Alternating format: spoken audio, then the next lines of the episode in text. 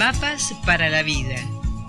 Virginia Gawel, licenciada en psicología, directora del Centro Transpersonal de Buenos Aires. Te brinda herramientas para tu desarrollo cotidiano.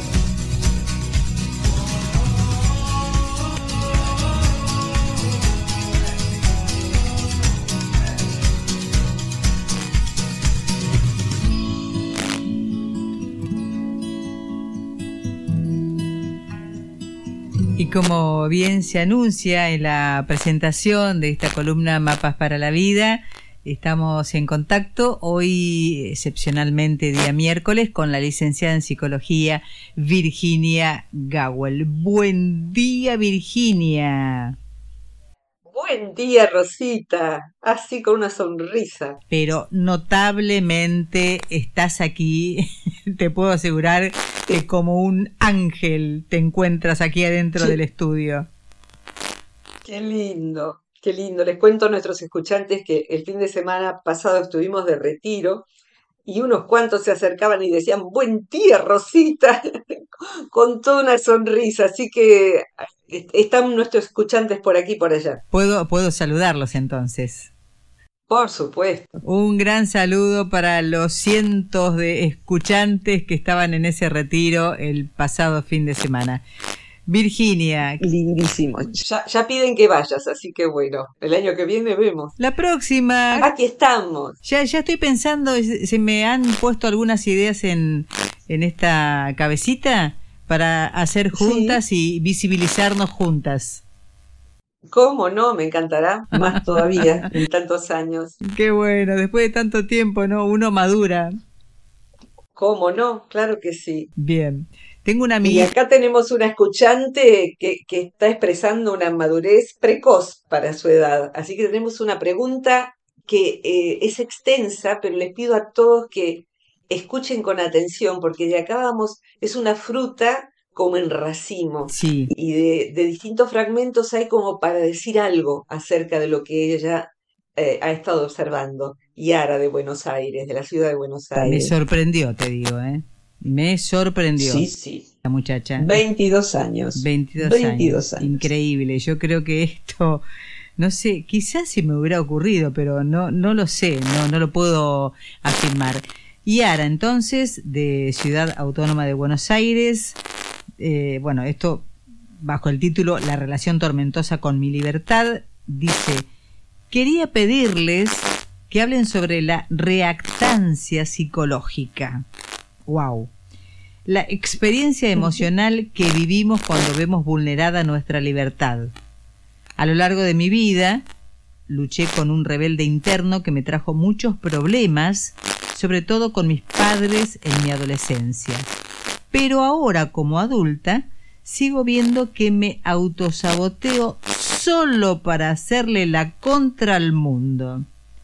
Eso me llena de adrenalina y motivación a corto plazo, pero a la larga mucha angustia e impotencia. No, perdón, angustia, impotencia y frustración intento tomarme un momento para reflexionar y ver mi postura defensiva y terca cuando creo que me están reprimiendo o haciendo daño. Pero, para mi decepción, la mayoría de las veces es mi imaginación y soy yo la que me estoy abusando a mí misma. Creo que eso es lo más duro de asimilar, lo más destructivo de mí. ¿Cómo puedo ir disolviendo de a poco esta relación tormentosa con mi libertad? Es la pregunta. ¿Cómo puedo ir disolviendo de a poco esta relación tormentosa con mi libertad? Las quiero, dice Yara de la ciudad de Buenos Aires. Si yo tuviese que poner, eh, si esto fuese un examen y el examen estuviese simplemente tuviese como prueba hace, formula bien una pregunta, yo te pongo un 10, y porque la verdad es que da para ir eh, subrayando inclusive pequeñas cosas. ¿Cómo puedo ir disolviendo de a poco? Ya está diciendo dos cosas. No está hablando de luchar con lo que le pasa, sino de ir disolviéndolo, lo cual es un gesto amable, Yara, hay otra parte tuya que está activa y que se da cuenta de la necesidad de gentileza para con vos.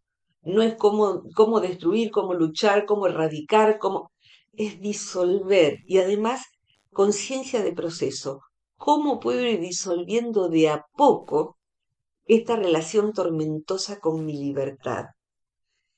Y acá hay otra, en el final, donde está el signo de pregunta puesto, lo que no, no pide ver cómo disolver de a poco su relación tormentosa con los padres, o con el jefe, o con, no sé, las personas en quienes ella se da cuenta que deposita el contrario con el que eh, eh, ejercer su reactancia, sino que se da cuenta de que la relación tormentosa es con su propia libertad.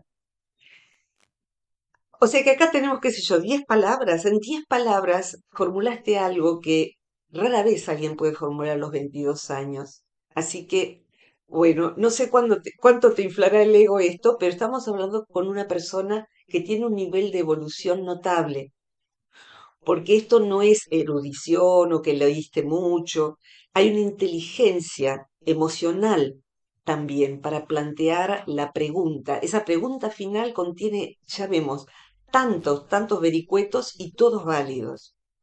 Así que eh, yo elegí ponerle como título mi relación tormentosa con mi libertad, porque creo que muchas personas no saben qué es eso lo que les pasa y que muchas personas que ya son mucho más adultas tienen que lidiar con esto afuera, en, otras personas muy adultas o sobre todo con adolescentes o adultos jóvenes o niños. Entonces, esto no es nada más que para quien no sabe que tiene una relación tormentosa con su elección por sí mismo, por ser autónomo, sino para quien se encuentra lidiando con personas que tienen esta reactancia. ¿Qué sería la reactancia? Aunque la describe eh, Yara, me gustaría definir primero el término, ojalá pueda en, en palabras sencillas. Básicamente sería como una tendencia psicológica a rechazar normas, reglas y sobre todo indicaciones provenientes de los demás, porque se siente que me están limitando mi libertad personal. Eso puede ser real, y puede inclusive ser real en la vida de un individuo o de un, colectivo. Entonces, cuando alguien oprime la libertad de un colectivo, puede que haya una revolución o puede que haya manifestaciones, eh, pedidos de leyes, o sea, reaccionar legítimamente contra la eh, coartación de libertades a veces las libertades están tan normalizadas como hemos hablado sobre las, libertades de las mujeres, que bueno, han ido cobrando relevancia y la libertad de estudiar, por ejemplo, en algún tiempo era explícita, luego se fue volviendo tácita y en algún momento la mujer dijo yo también tengo derecho a aprender. Entonces ahí hubo una reacción, pero la reactancia a veces se da ante algo que no existe. O sea que es un modo de ser o un modo de estar a medida que se está evolucionando. De ser es la persona que antes se le llamaba contrera, o sea que no sé de qué se trata, pero me opongo. Es como que afirma su identidad diciendo eso no va a andar, o eso está mal por tal cosa, o, o sea que se aferra a su opinión y no importa que se le demuestre que su opinión está equivocada, porque vivencia que él es su opinión.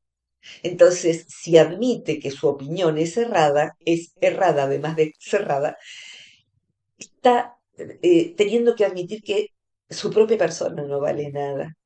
Entonces, yo no soy mis opiniones. Si yo sé que no soy mis opiniones, puedo ser flexible y puedo cambiar y puedo decir, la verdad, qué equivocada que estaba cuando decía esto hace 10 años o el domingo pasado. Me di cuenta de eso.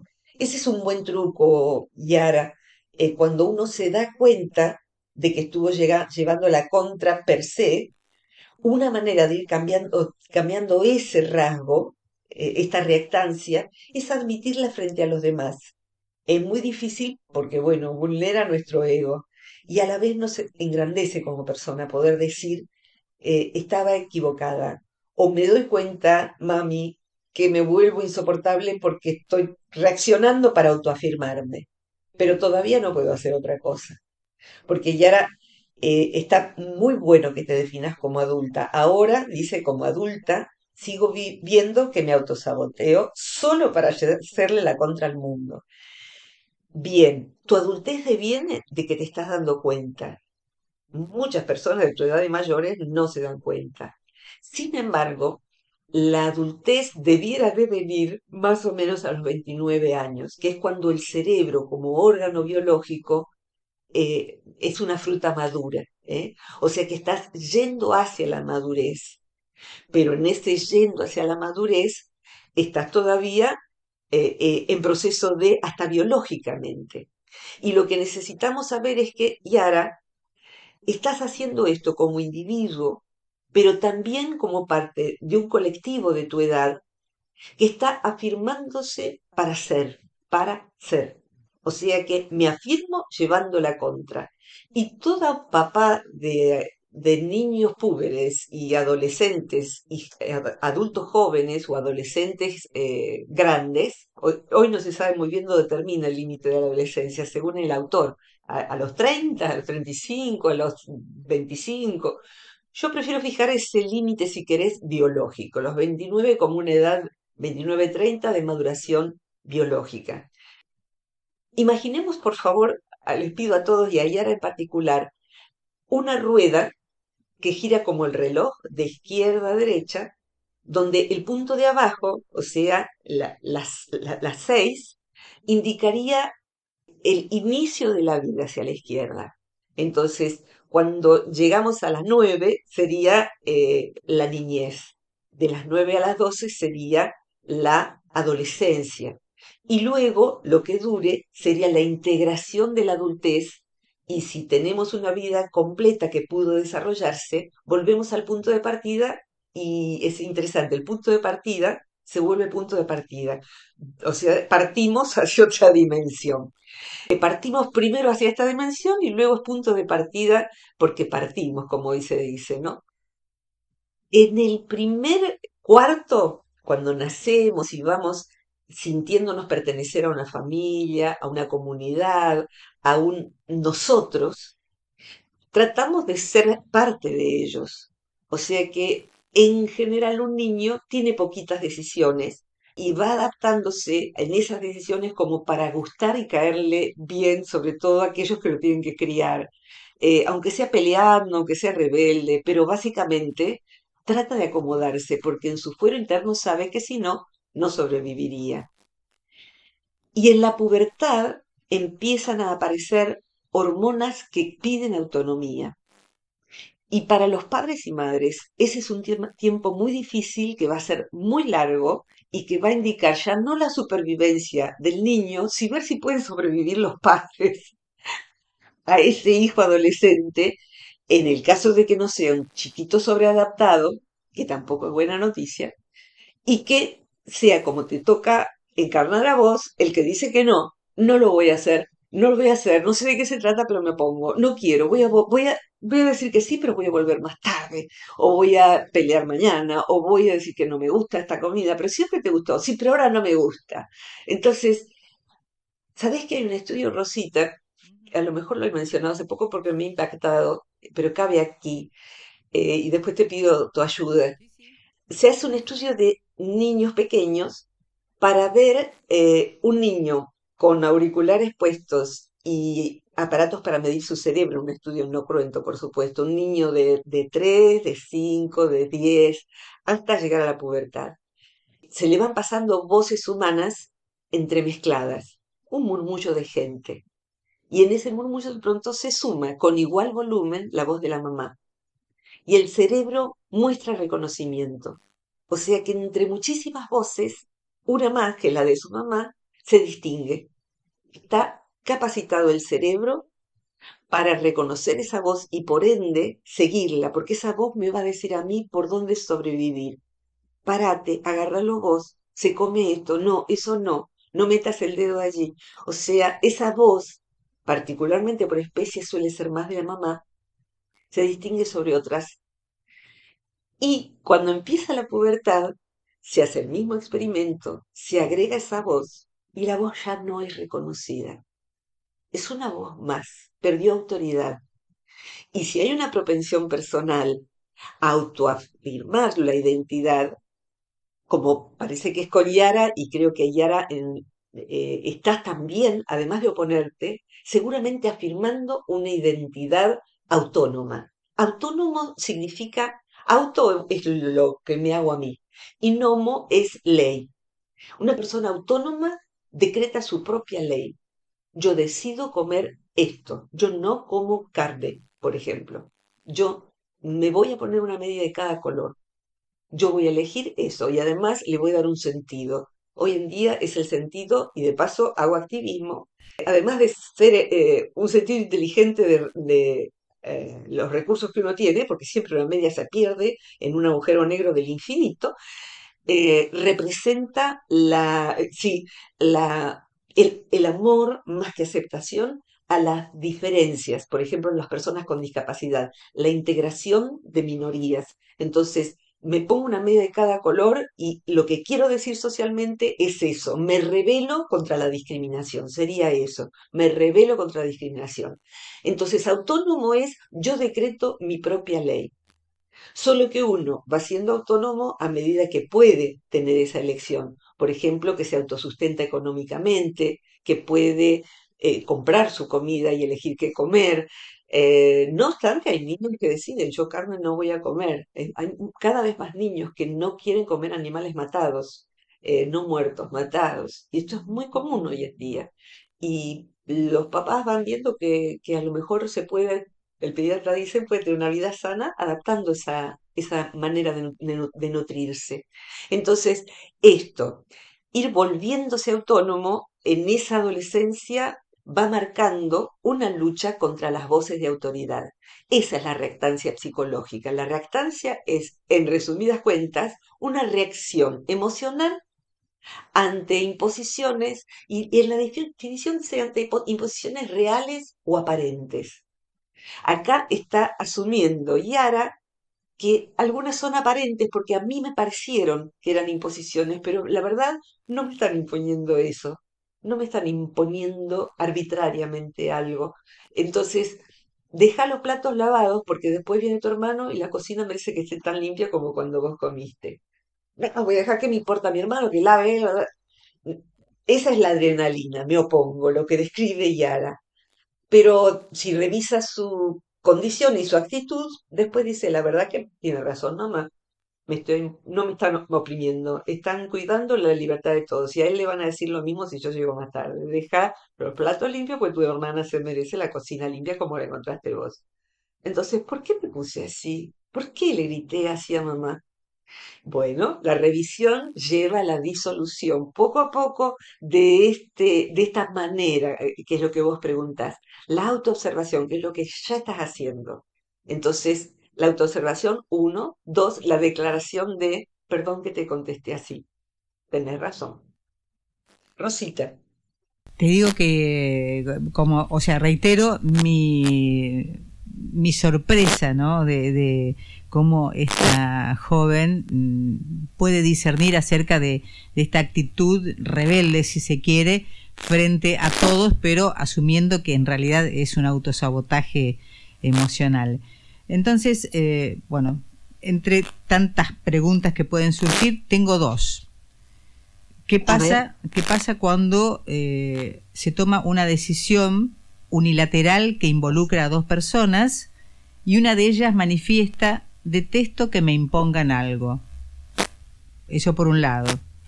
Sin preguntarse, por ejemplo, si a lo mejor esa decisión unilateral sería favorable, ¿no? O sea, el resultado de tomar esa decisión.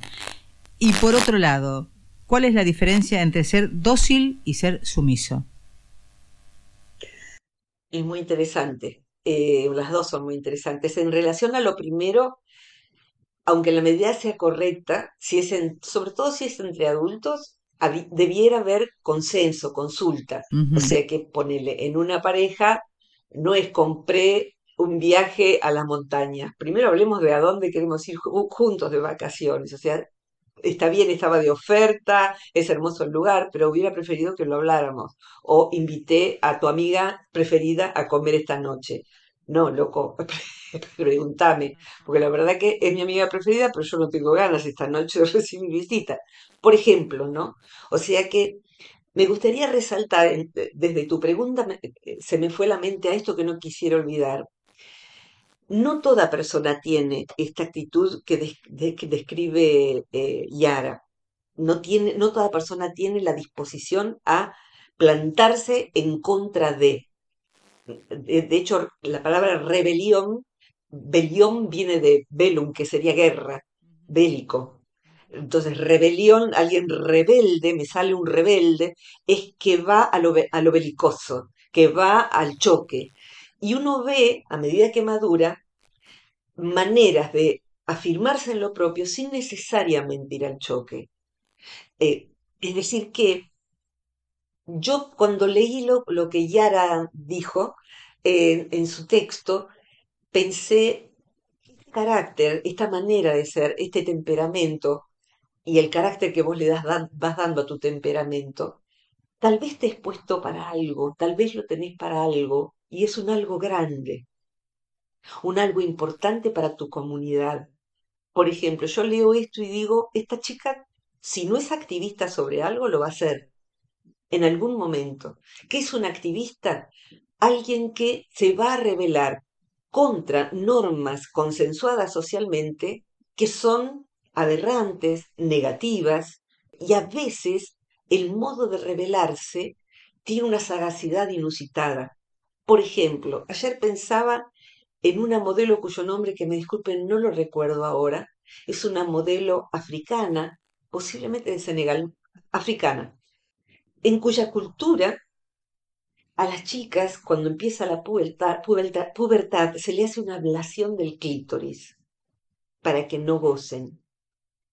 Entonces, esta modelo, en un rol que parece trivial y superficial, llegó a ser una modelo eh, top, top, mundialmente reconocida y desde su lugar de modelo denuncia la condición a la que son sometidas las mujeres de su cultura.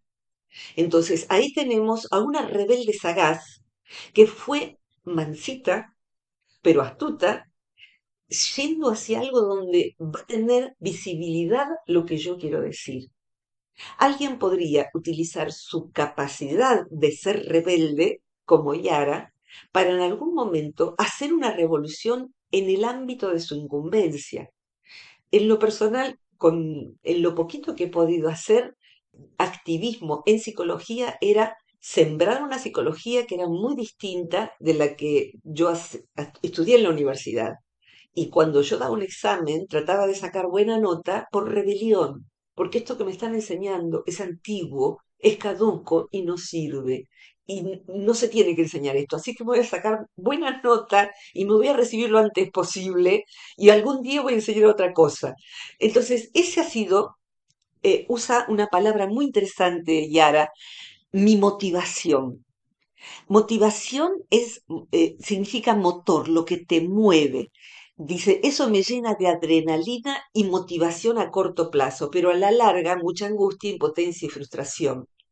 Tal vez, Yara, lo que parte de tu tarea sea en la convivencia, ver cuando vos estás proyectando, eh, perdón, proyectando, sí, porque cuando decís es mi imaginación, que el otro te, me esté queriendo someter, ahí estás proyectando que te quiera someter, de ahí viene sumisión, Rosita. Sumiso es el que se deja someter. Dócil es el que se deja moldear. Y sabio es el que se deja moldear hasta que esta parte no me dejo masajear, pero ahí no. Ese músculo no me lo masajees porque me duele, o eso es hueso, no me lo toques. Entonces, eh, eh, maleable sí, eh, dócil sí, pero sumiso no, sumiso no. Entonces, la, el desarrollo sería el de la docilidad, el de la sabiduría para reconocer el error, la flexibilidad. Eso es lo que va a tener para desarrollar y creo que ya está desarrollando Yara.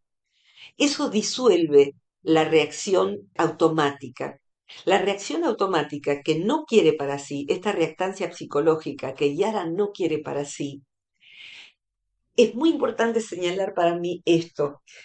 Reaccionar y ser lo contrario para oponerme no es libertad. No es libertad. La reacción nunca es libertad. Este, me opongo a que sea. Entonces, mis padres son, quieren que sea abogada, porque ellos son escribanos los dos, estoy pensando en una paciente de hace 3.000 años, los dos padres escribanos, los dos nacidos el mismo día, querían que ella fuera abogada, y claro, se oponía a eso, y su modo de oponerse fue no asumir su adultez, seguir dependiendo económicamente de ellos, no voy a trabajar en el estudio ni en ninguna otra cosa, se volvió algo así como una hippie pero sin autosustento. No es que se fue a cultivar una huerta orgánica y vivió de la lechuga que cultivaba. No, siguió siendo niña. Y eso no es libertad, a la vista está.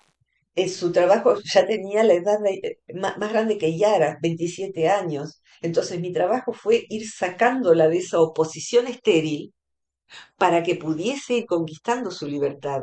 Ella quería estudiar arte y ellos eh, no querían que estudiara arte. Entonces, bueno, oponete de un modo inteligente, trabaja en la escribanía y pagate tu universidad, la tuya, o si no encontrás otro trabajo, pero si no, buscate otro trabajo. Sé sagaz, sé sagaz para ser libre en tu destino, no en la oposición del otro.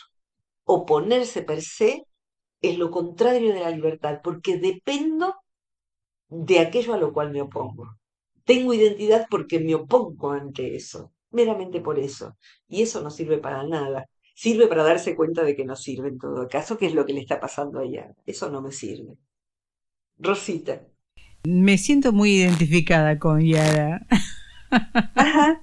Mira vos, qué interesante. Sí, sí, muy, muy, muy identificada. Interesante. Porque vos acabas de decir algo muy importante, que aquel que decide eh, independizarse o, eh, ¿cómo decirlo?, eh, ser autónomo, necesita tener las herramientas suficientes y saber cómo utilizarlas para poder salir adelante sin depender, digamos, de, de, sus progenitores, por ejemplo, o no sé, de sus tutores o el jefe o quien fuera, no, no viene el caso. Exactamente. Pero darte a elegir qué pensás hacer de ahora en más y uno decidir bueno, yo pienso seguir con mi, eh, mi convicción.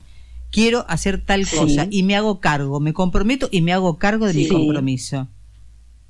Y creo que eso es muy importante porque no, no puedes decir, me libero de ustedes, pero sigan manteniéndome. No, eh, ahí estaría la, por, algo se habla de autónomos, hasta en la jubilación, por lo menos en Argentina, se, tributa la caja de autónomos. O sea, un autónomo es el que dicta su propia ley. Y creo que no hay gozo más grande en esta vida que vivir bajo la propia ley. Eh, en lo personal, el trabajo autónomo a mí me sienta muy bien. He tenido 16 trabajos literalmente antes de ser psicóloga. Eh, y soy buena empleada también. De un jefe inteligente, soy buena empleada. Pero poder decidir qué es lo que yo hago, cómo lo hago, cuánto esfuerzo le pongo, es precioso decidir sobre la propia vida. Eso tiene requisitos. A veces, por ejemplo, disciplina para generar recursos, aunque sea algo que a uno no le guste, una parte de su propio trabajo o todo su propio trabajo. Pero no hay autonomía si no hay autonomía económica. Eh, entonces, en, un chico que cree que tiene libertad porque se, eh, se, pinta los labios de verde en vez de de rojo. ¿Ves qué rebelde que soy? Ya sé que no te gusta, pero mira, me hice el tatuaje en la cara, me lo hice. ¿Y qué? ¿Y qué? Yo soy así. Y eso, bueno, está bien en la pubertad, qué sé yo, ya se verá. Pero eh, vas a ser autónomo y decidir sobre tu vida en cualquier edad cuando puedas autoadministrar tu vida. La generación de recursos económicos es casi siempre una condición, salvo, no sé, una mamá que está criando un niño o dos niños o tres niños y no puede generar recursos económicos, es como si los generara, por supuesto. Y todos tenemos derecho a expresar nuestra libertad. Pero mm, es muy interesante cuando, supongamos que en vez de tener 22 años, eh, Yara tuviese 50 qué sé yo, y en vez de ser sus padres se rebelara contra su marido o su, su esposa. eh, entonces se revela porque ella quiere comer eh, tal cosa y el otro quiere comer a tal hora o tal otra cosa. Él quiere ver tal cosa en la tele y ella quiere ver tal otra. Sin embargo, en todas las demás actitudes es sumisa y dependiente. Entonces se revela en lo chiquito, se pone contraria en lo chiquito. Hay modos inclusive que se llaman eh, pasivo-agresivo. Un pasivo-agresivo, una pasiva-agresiva es cuando no hace lo que debería hacer. Entonces, eh, lo que debería, lo que convendría que hiciera. Entonces se demora, supongamos en ese modelo, se demora en el hacer la comida. Entonces llega él, que supuestamente es el que provee, y en vez de decir la verdad, cocina a veces vos y a veces yo, porque yo ahora voy a trabajar más horas. Por ejemplo, ¿no? Yo preciso tener más independencia económica. Entonces, empieza a poder hacerlo sin, no sé, llegar tardes, que es otra manera, un clásico del pasivo agresivo, perder cosas. En vez de ganar, pierde cosas. En vez de ayudarse a sí mismo a llegar puntual para tomar el avión, llega tarde. Entonces son modos de autosaboteo o de saboteo del otro, de generar malestar. Pero no es una rebelión franca. La rebelión franca es la autonomía. Y desde autonomía es donde se crean los mejores vínculos. Esto puede ser en la amistad, por ejemplo. Eh, hay, hay gente que queda en situación de sumisión frente a un amigo alfa, digamos, a una amiga alfa, que es la que va adelante. Entonces, la sumisión es un modo poco inteligente de ser rebelde. Me gustaría acá eh, redondear mi parte y luego pedirte que cierres, por favor, que redondees. La, eh, este mecanismo que, del que estamos hablando, la reactancia psicológica, los manipuladores colectivos lo usan, por ejemplo, para direccionar nuestro voto. Generan un demonio del otro lado. Entonces nosotros somos buenos, aquellos son los malos, voten a nosotros. Aquellos son los malos, aquellos son los malos, nos hicieron esto, nos hicieron lo otro, nos hicieron los demás allá. Eh, se distorsiona estadísticas, lo que haga falta para que se revele contra los malos y vote a nosotros que somos buenos. Esto pasa con las religiones, con todo. Y esa manipulación lo que produce es que el que tiene ese impulso rebelde que describe Yara, irreflexivamente si buscamos información en, estudios sobre este mecanismo, reactancia psicológica, lo que nos va a decir es que nos lleva a un comportamiento irreflexivo. Y en vez de, por ejemplo, y es un ejemplo, y bueno, en nuestro país pronto va a haber votaciones, en vez de ponernos a mirar qué propone cada partido, qué gestión ambiental, qué derechos sobre, acerca de la mujer, de las minorías, qué manejos económicos, quiero ver, antes de votar yo voy a mirar no, nos manejamos por la publicidad y derrapamos por un facilismo. Entonces, en vez de pensar, nos manipulan por esa, en ese mecanismo que es muy básico. Entonces, en ese sentido, haría falta que nos tomemos un respiro y nos fijemos qué propone cada plataforma en cualquier país cuando uno va a votar. Amén de que puede ser falso lo que estoy diciendo respecto a lo que luego haga, ¿no? Pero eso, la manipulación está muy cerca de quien tiene esta reacción porque es una reacción tan mecánica como ser sumiso y peligrosa. Así que yo te auguro, Yara, y te agradezco tu pregunta y tu modo de plantearlo, que te vas a convertir en una mujer libre, autónoma y que va a ser de mucha utilidad para tu comunidad. Y dentro de unos años, si yo estoy acá, eh, contárnoslo. Rosita, ¿redondeas vos? Y a lo mejor Yara puede llegar a la presidencia dentro de unos años. ¿Por qué no? Oh, me gustaría una así, ¿eh? Me gustaría. La verdad que sí, con esa autodeterminación.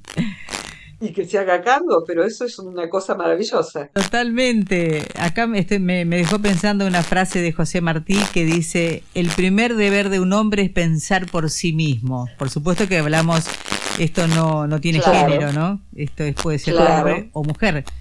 Pensar por sí mismo. Pensar por sí mismo. Y casi, son muy pocas las personas que tienen pensamiento propio. Y para eso hay que autoobservarse y ver cómo de la boca de uno salen cosas que, nada, las pensó otro y me las inoculó. Me las inoculó. Así que... Por eso muy importante lo, último que dijiste, que nos dejamos llevar por la propaganda, por ejemplo. Y no es así. Uno debe investigar primero. Exactamente.